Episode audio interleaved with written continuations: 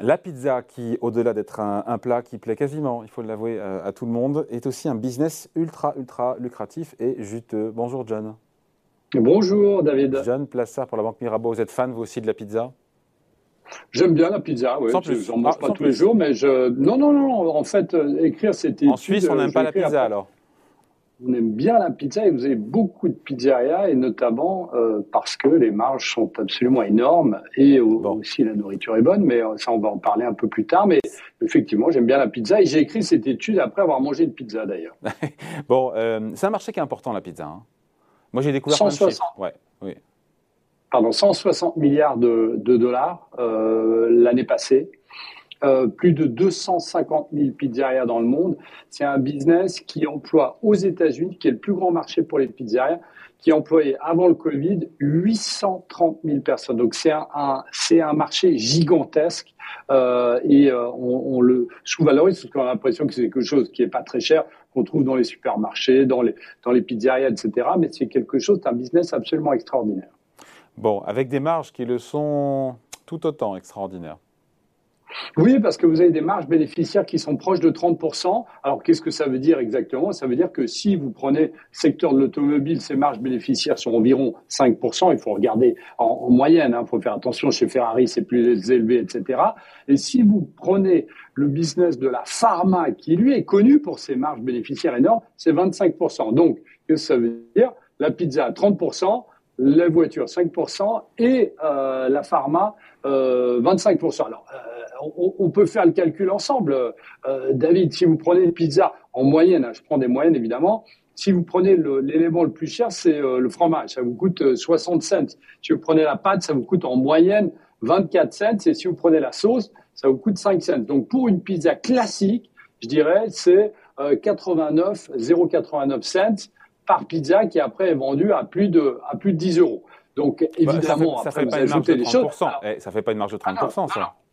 Non, non, du tout, parce que évidemment, vous devez rajouter les employés, vous devez rajouter votre, évidemment, votre, votre, euh, là, où vous êtes, si vous avez une franchise, euh, votre loyer, etc., etc. Alors évidemment, ça, si vous le prenez comme ça, ça ne fait pas, mais bon, il faut payer aussi les autres frais. Mais vous voyez que là-dedans, on est dans une situation où effectivement les marges sont énormes et surtout, ce qui est assez intéressant, c'est que on a l'impression, même si ce business est mature et a une faible croissance, parce que la, croissance annuelle projetée sur ces cinq prochaines années, c'est seulement entre guillemets 5%, mais c'est un business qui a une faible croissance parce que mature, mais qui a une marge absolument gigantissime. Et c'est ça qui est très intéressant, et c'est pour ça que c'est un business à regarder de très très près euh, en bourse notamment.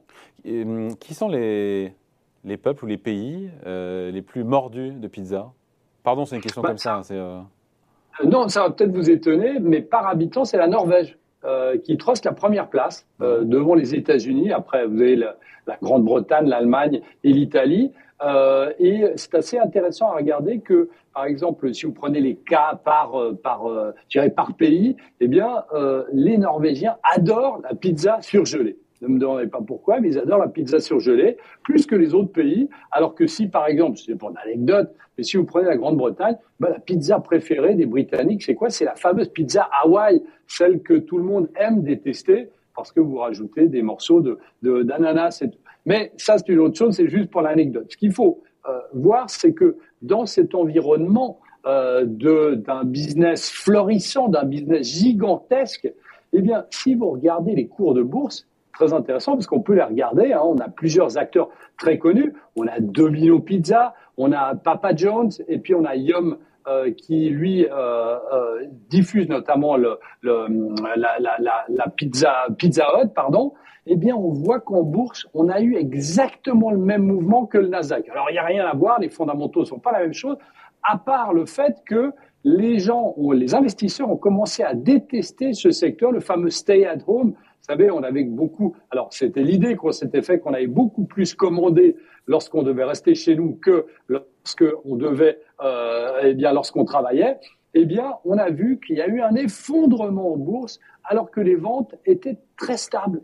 Et chose assez intéressante, c'est qu'en 2020, en pleine euh, pandémie, eh bien, les ventes étaient légèrement inférieures à 2019. Donc on voit que c'est un business assez stable, comme on l'a dit, avec une, une croissance. Donc qu'est-ce qu'il faut pour revenir sur le secteur en bourse? Eh bien, il faut qu'on ait un peu un changement de paradigme. On a eu quelques problèmes aux États-Unis parce que euh, on a eu ce qu'on appelle un shortage d'employés. Vous savez, les employés à bas salaire entre guillemets euh, et certains serveurs ne voulaient plus rentrer dans ce dans ce business-là, mais on voit que c'est en train de revenir progressivement. Donc c'est très intéressant à regarder parce que c'est pas du tout les mêmes fondamentaux que, que les secteurs de croissance comme euh, la valeur de la tech qui regardent plutôt vers les rendements des trésoreries s'ils montent ou ils baissent, par exemple. Et boursièrement, alors on se quitte là-dessus, c'est une bonne affaire ou pas d'investir dans les euh, Domino's Pizza, Papa John's ou Yum qui correspond à Pizza Hut? Alors, si vous m'aviez demandé ça il y a un an, eh bien, il aurait fallu répondre non. Aujourd'hui, on est au plus bas. Évidemment, on peut revoir ces, on peut revoir ces entreprises de très près, surtout dans une situation où on voit une croissance globale et mondiale qui est en train de ralentir. Et là, on a une croissance assez forte où le pricing power, le fameux pricing power, puisque les marges sont très grandes, eh bien, le fameux pricing power va revenir une thématique de, euh, euh, globale ces prochains mois. Et donc là-dedans, c'est exactement dedans. Et surtout bénéficier bah, de cours de bourse qui sont extrêmement bas. Et comme je dis, il y a Domino, Papa John's et qui sont notamment les valeurs cotées dans ce secteur. Sur le marché américain. Le marché américain est un marché clé, évidemment, pour la pizza. Oui, exactement. Merci beaucoup, John, John Plassard, pour la Banque Mirabeau. Salut, bye. Merci.